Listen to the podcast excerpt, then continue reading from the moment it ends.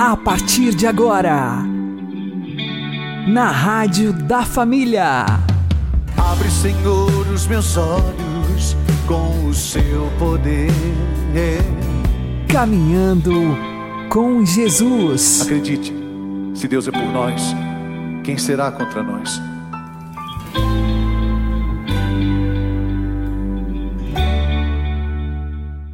Olá, meu querido irmão, minha querida irmã, ouvintes da Rádio Regional Esperança e também aqueles que nos ouvem pelo YouTube e Spotify.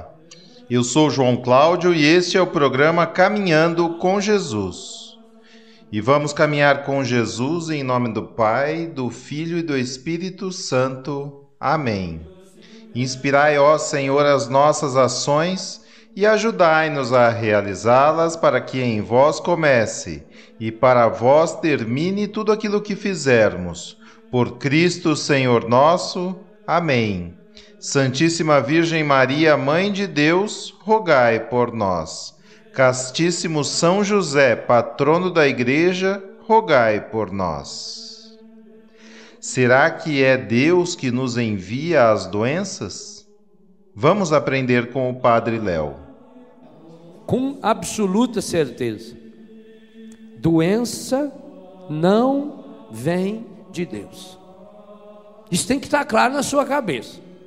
Por quê? Se você acreditar que a doença veio de Deus, como é que você vai pedir para Deus tirar a doença? Se foi Ele que deu, não é lógica? Ah, mas às vezes Deus manda a doença que é para a pessoa mudar de vida. Gente, será possível que Deus precisa dessa pedagogia? Então não é amor.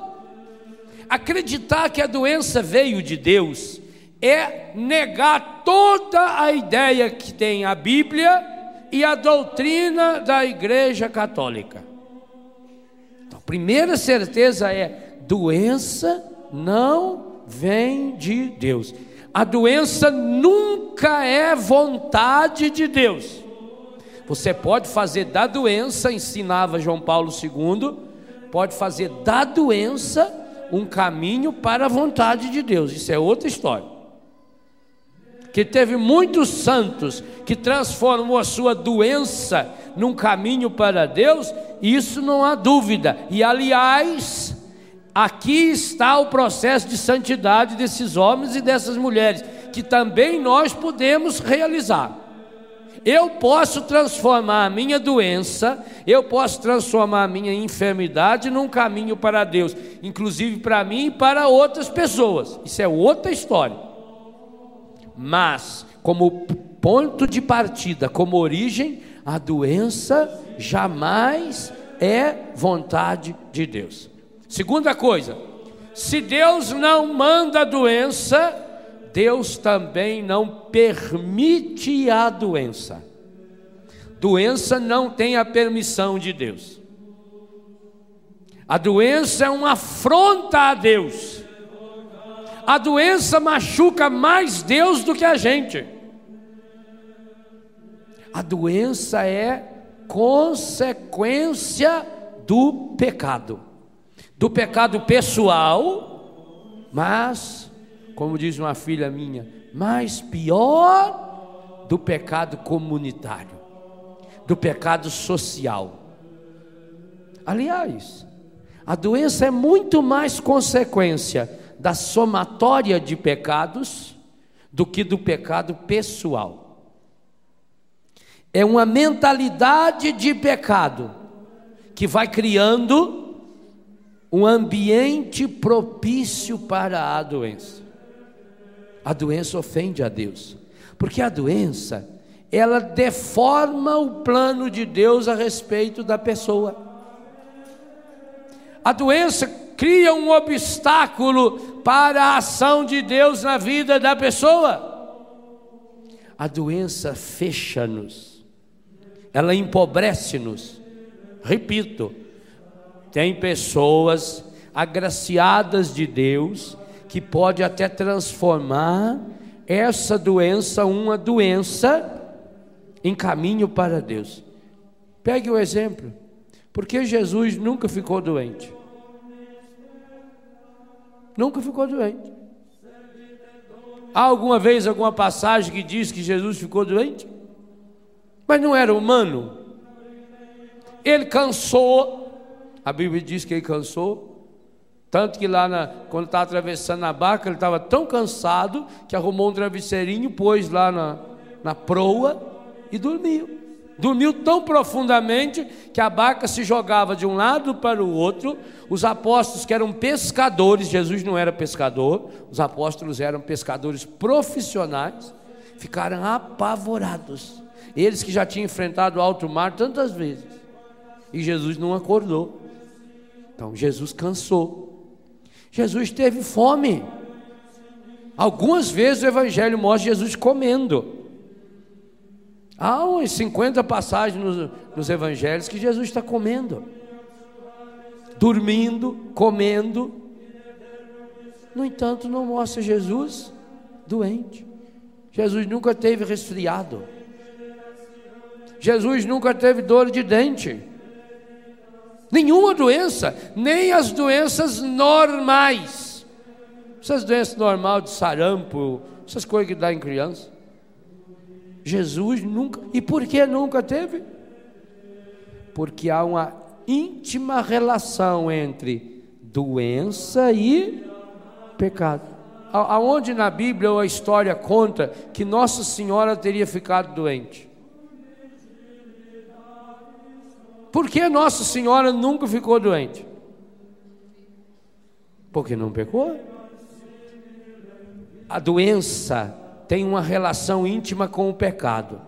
O pecado pessoal e comunitário. Agora, quanto menos pecado pessoal eu cometer, eu vou levantando a minha imunidade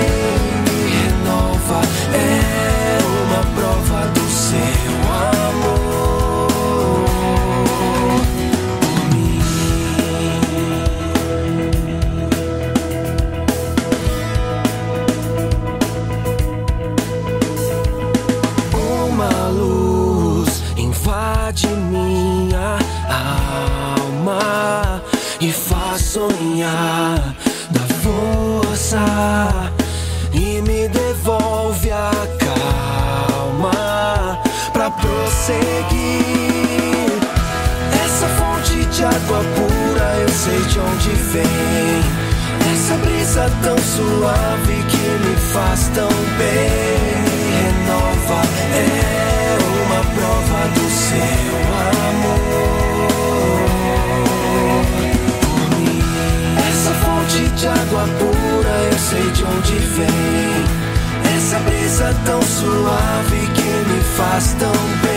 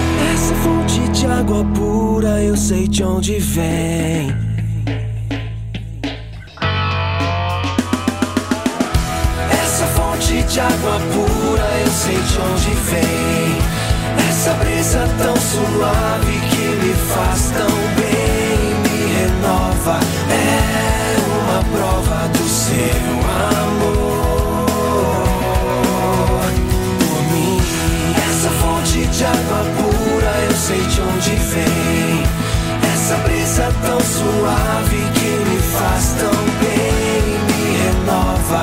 É uma prova do seu amor.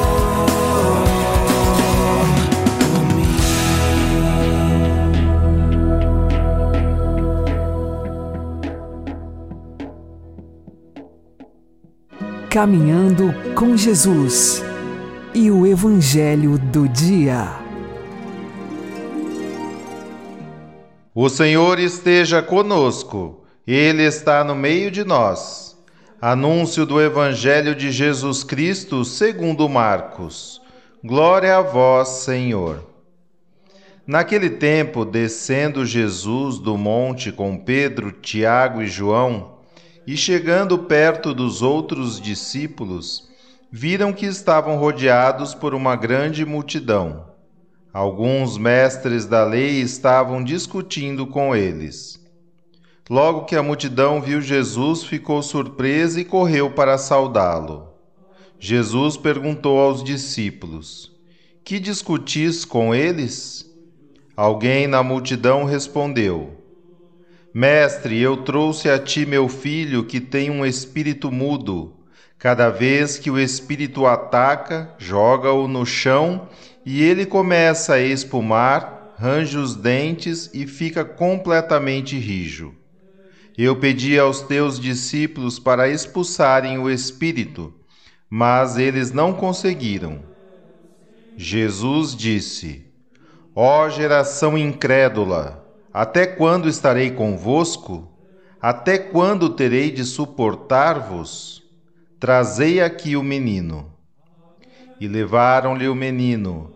Quando o espírito viu Jesus, sacudiu violentamente o menino, que caiu no chão e começou a rolar e a espumar pela boca. Jesus perguntou ao pai: Desde quando ele está assim? O pai respondeu: Desde criança, e muitas vezes o Espírito já o lançou no fogo e na água para matá-lo. Se podes fazer alguma coisa, tem piedade de nós e ajuda-nos. Jesus disse: Se podes, tudo é possível para quem tem fé. O pai do menino disse em alta voz: Eu tenho fé, mas ajuda a minha falta de fé. Jesus viu que a multidão acorria para junto dele, então ordenou ao espírito impuro: Espírito mudo e surdo, eu te ordeno que saias do menino e nunca mais entres nele. O espírito sacudiu o menino com violência, deu um grito e saiu. O menino ficou como morto, e por isso todos diziam: Ele morreu. Mas Jesus pegou a mão do menino, levantou-o e o menino ficou de pé.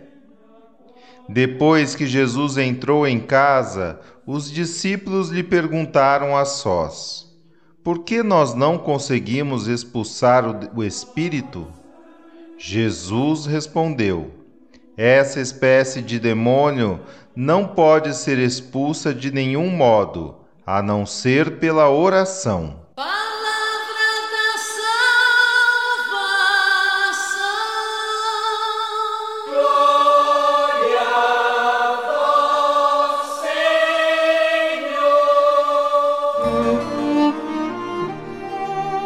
Agora, a homilia diária com o Padre Paulo Ricardo.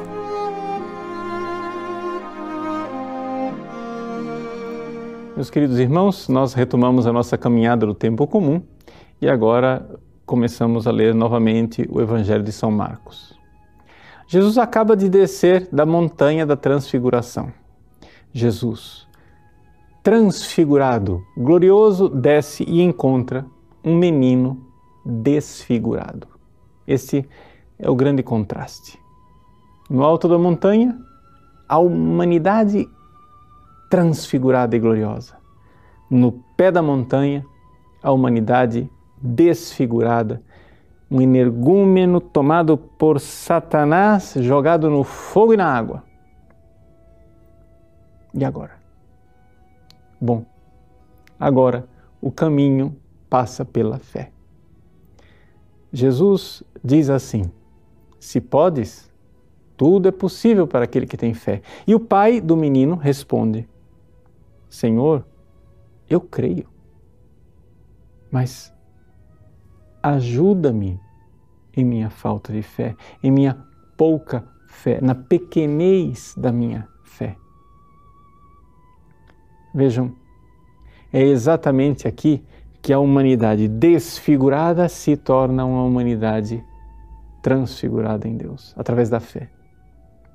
Esta é a ligação entre a base da montanha, tão agitada e conturbada, e o topo da montanha pacífica, na qual nós devemos caminhar.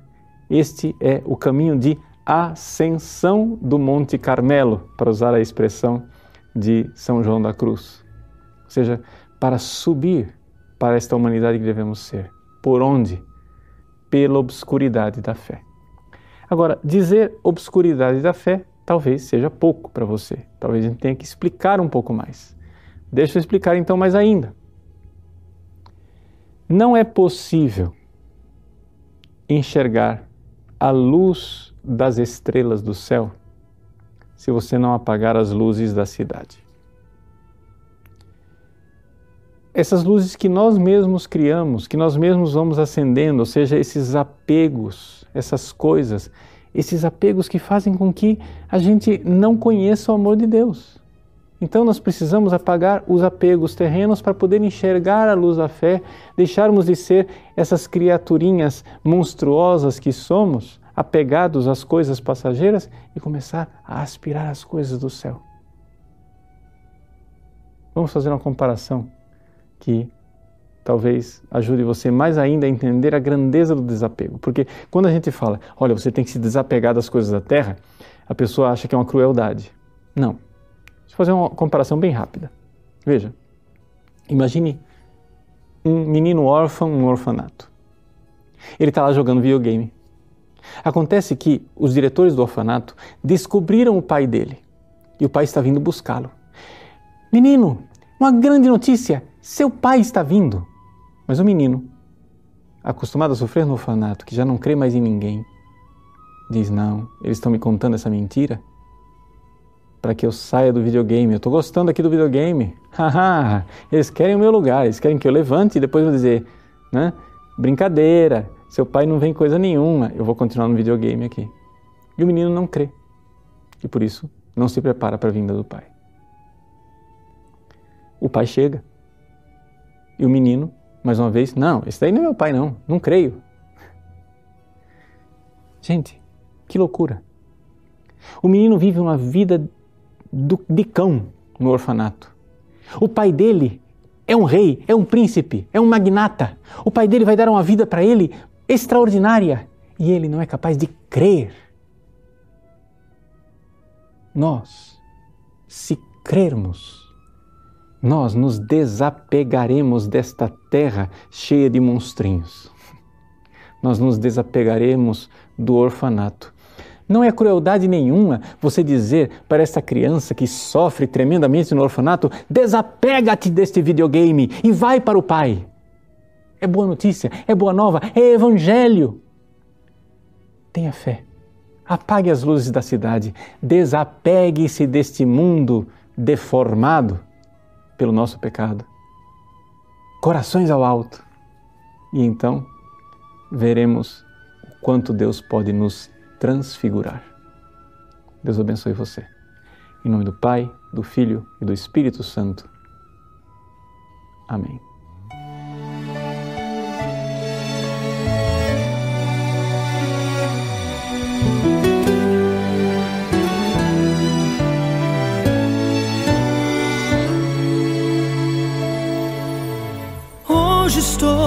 Aqui, preciso lhe dizer Sinto sua falta e sem você não sei viver. Quantas vezes eu errei, fechei meu coração com todos meus defeitos, mesmo assim estendeu sua mão. Desculpe se às vezes eu te esqueço, desculpe se às vezes não te entendo. Eu sou frágil, tão pequeno, a minha força é teu amor. Desculpe se às vezes só lamento. Desculpe se às vezes não te agradeço. Minha vida e meus problemas estão nas mãos do Senhor.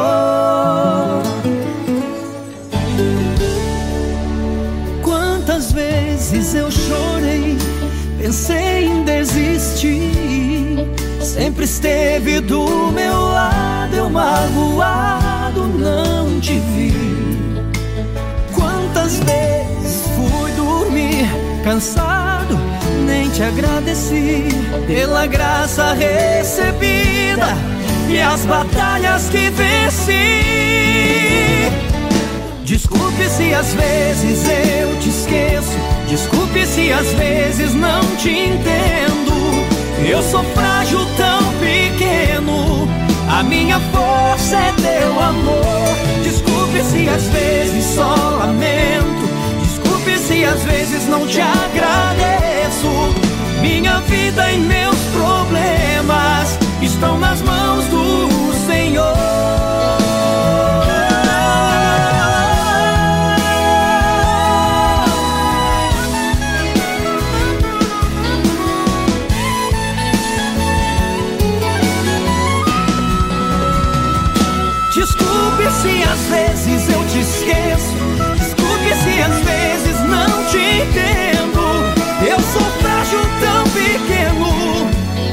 minha força é teu amor.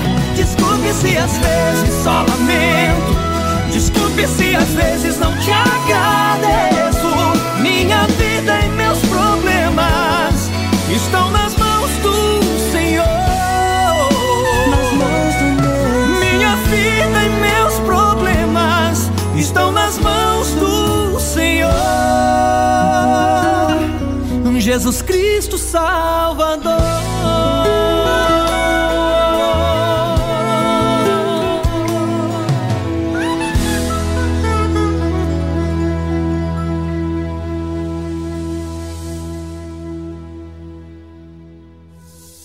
Agora você ouve o Catecismo da Igreja Católica. Como Senhor, Cristo é também a cabeça da Igreja, que é o seu corpo, elevado ao céu e glorificado, tendo assim cumprido plenamente a sua missão, continua na terra por meio da Igreja. A redenção é a fonte da autoridade que Cristo, em virtude do Espírito Santo, exerce sobre a Igreja. O reino de Cristo já está misteriosamente presente na Igreja, germe e princípio deste mesmo reino na terra. Deus enviou seu Filho amado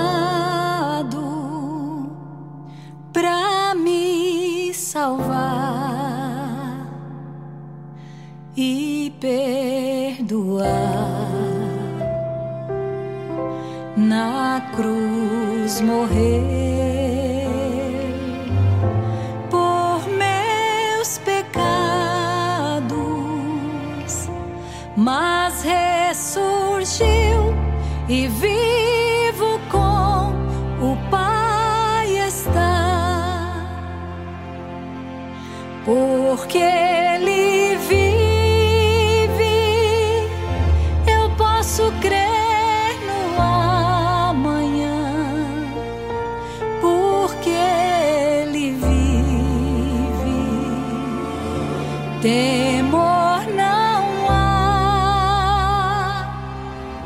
mas eu bem sei que a minha vida está nas mãos do meu Jesus que vivo está. E quando enfim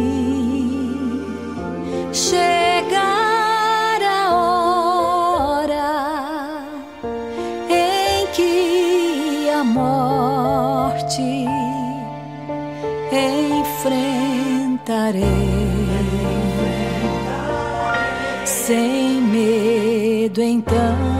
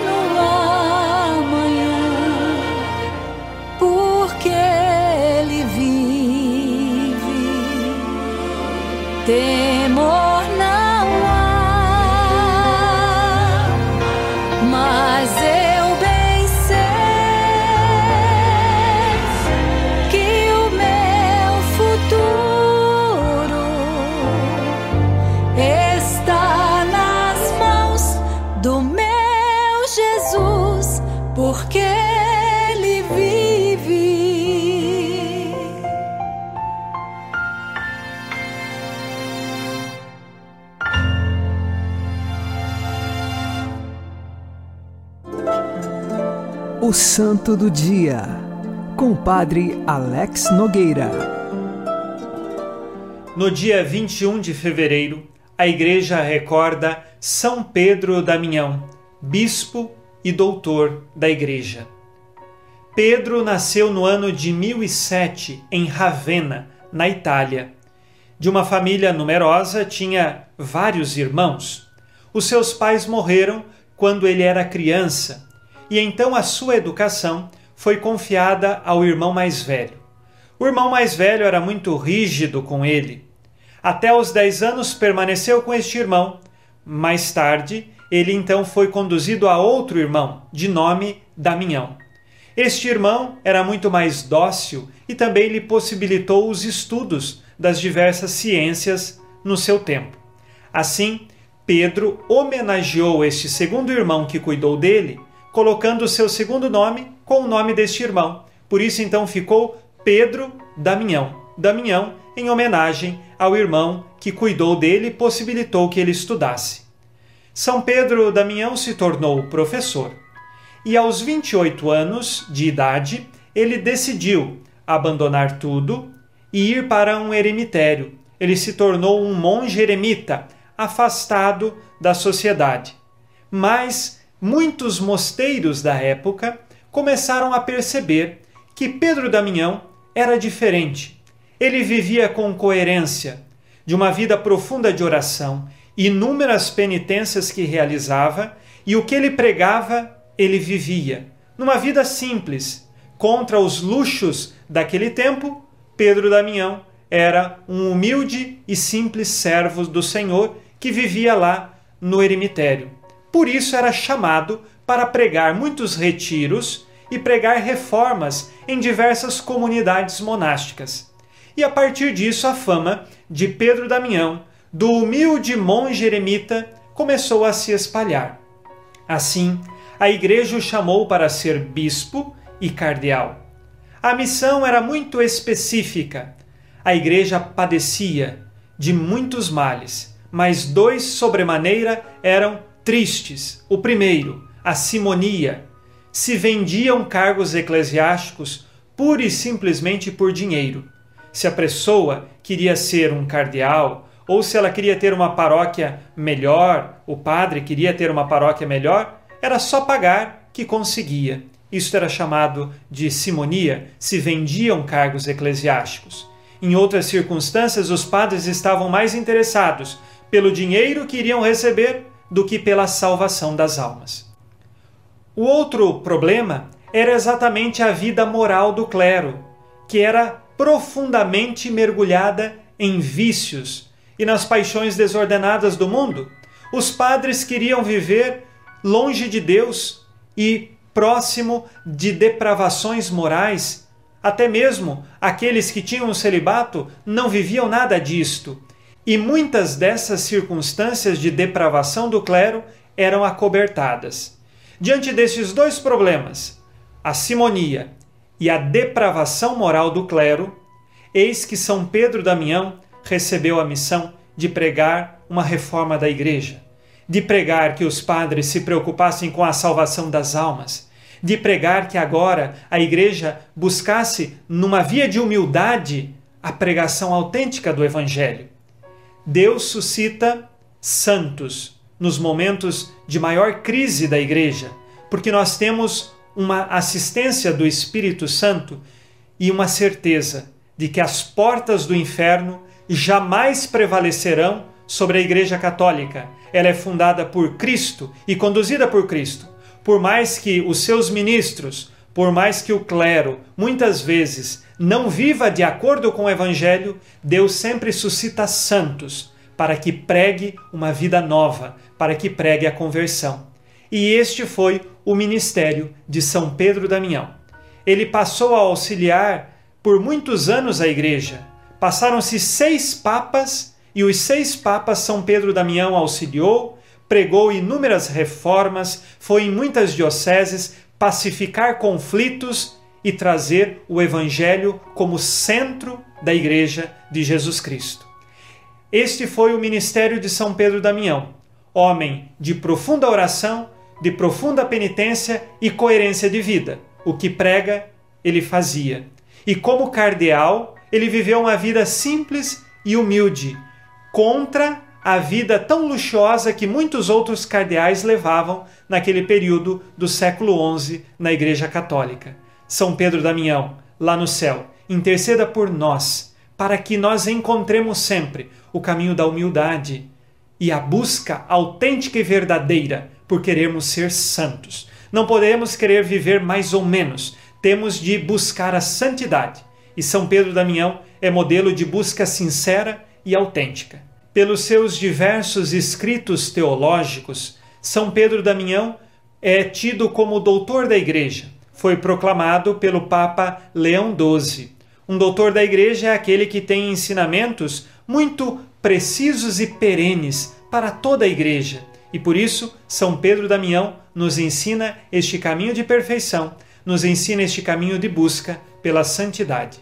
São Pedro Damião, rogai por nós. Abençoe-vos Deus Todo-Poderoso, Pai e Filho e Espírito Santo. Amém. Fique na paz e na alegria que vem de Jesus.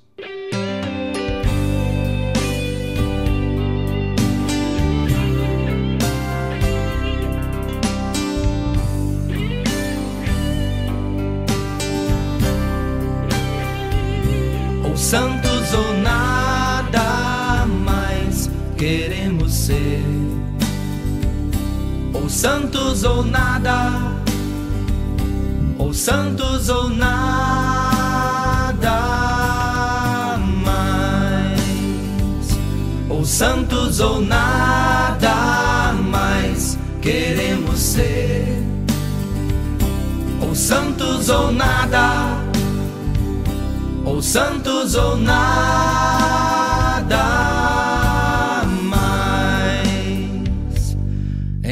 pensar, em meu sentir, quando eu falar,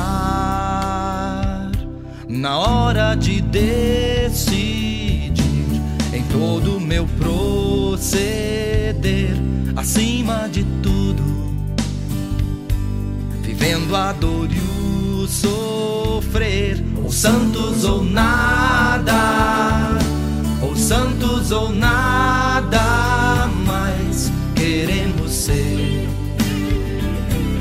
santos ou nada, ou santos ou nada,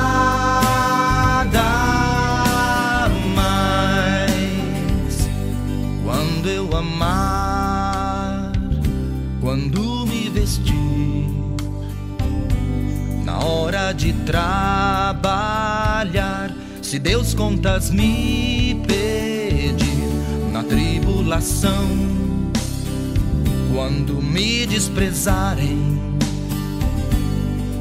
E mentindo disserem o mal contra mim, ou santos ou nada mais queremos ser. Ou santos ou nada, ou santos ou nada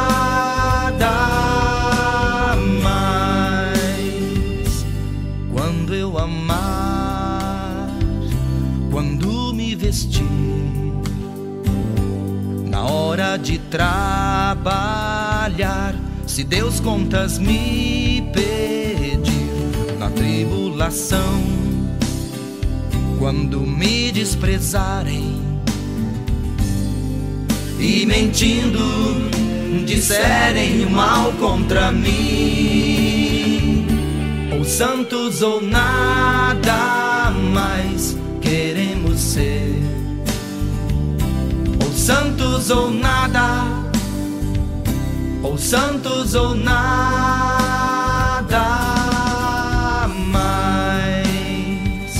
ou santos ou nada mais queremos ser. Ou santos ou nada, ou santos ou nada.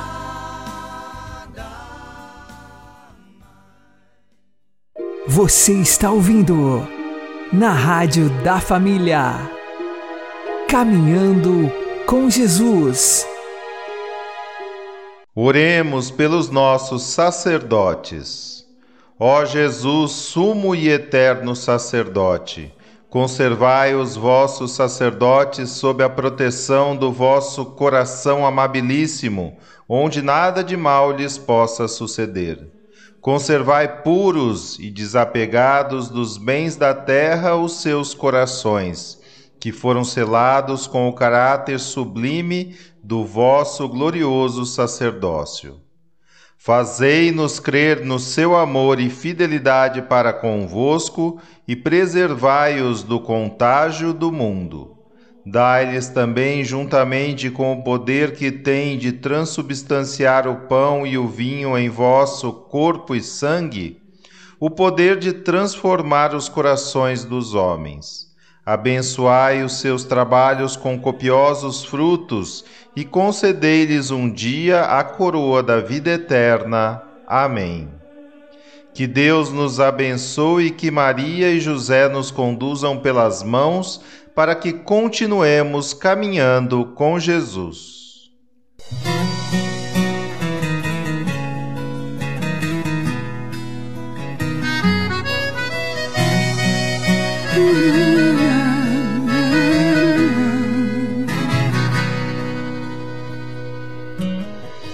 Sofre coração que chega ao zóio mareja, que peleja de missão. Sobre a estola desse homem que clareia nos caminhos a visão. A pedra fundamental da nossa igreja, o sangue, o vinho, a carne, o pão. Pelas mãos de quem trabalha nessa mesa, a transubstanciação. Eu tenho certeza que não há riqueza maior que o amor que há em toda missa, em cada clamor. Que esse homem santo leva a Deus um canto que transforma o coração. Quem busca a esperança no olhar de uma criança vê que é importante para um país uma igreja santa e na comunidade onde mora um padre o povo vive mais feliz.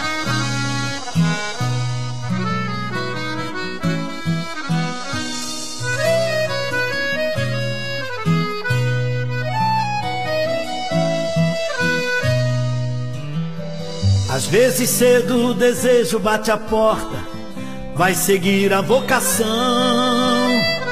A saudade em seu peito é contratempo, Deus segura em sua mão. Como um pai que dá vida por seus filhos, o padre doa o seu viver. Farol que indica o rumo num mundo perdido, quem abre os olhos pode ver. E eu tenho certeza que não há riqueza maior que o amor que há em toda missa, em cada clamor. Que esse homem santo leva a Deus um canto que transforma o coração.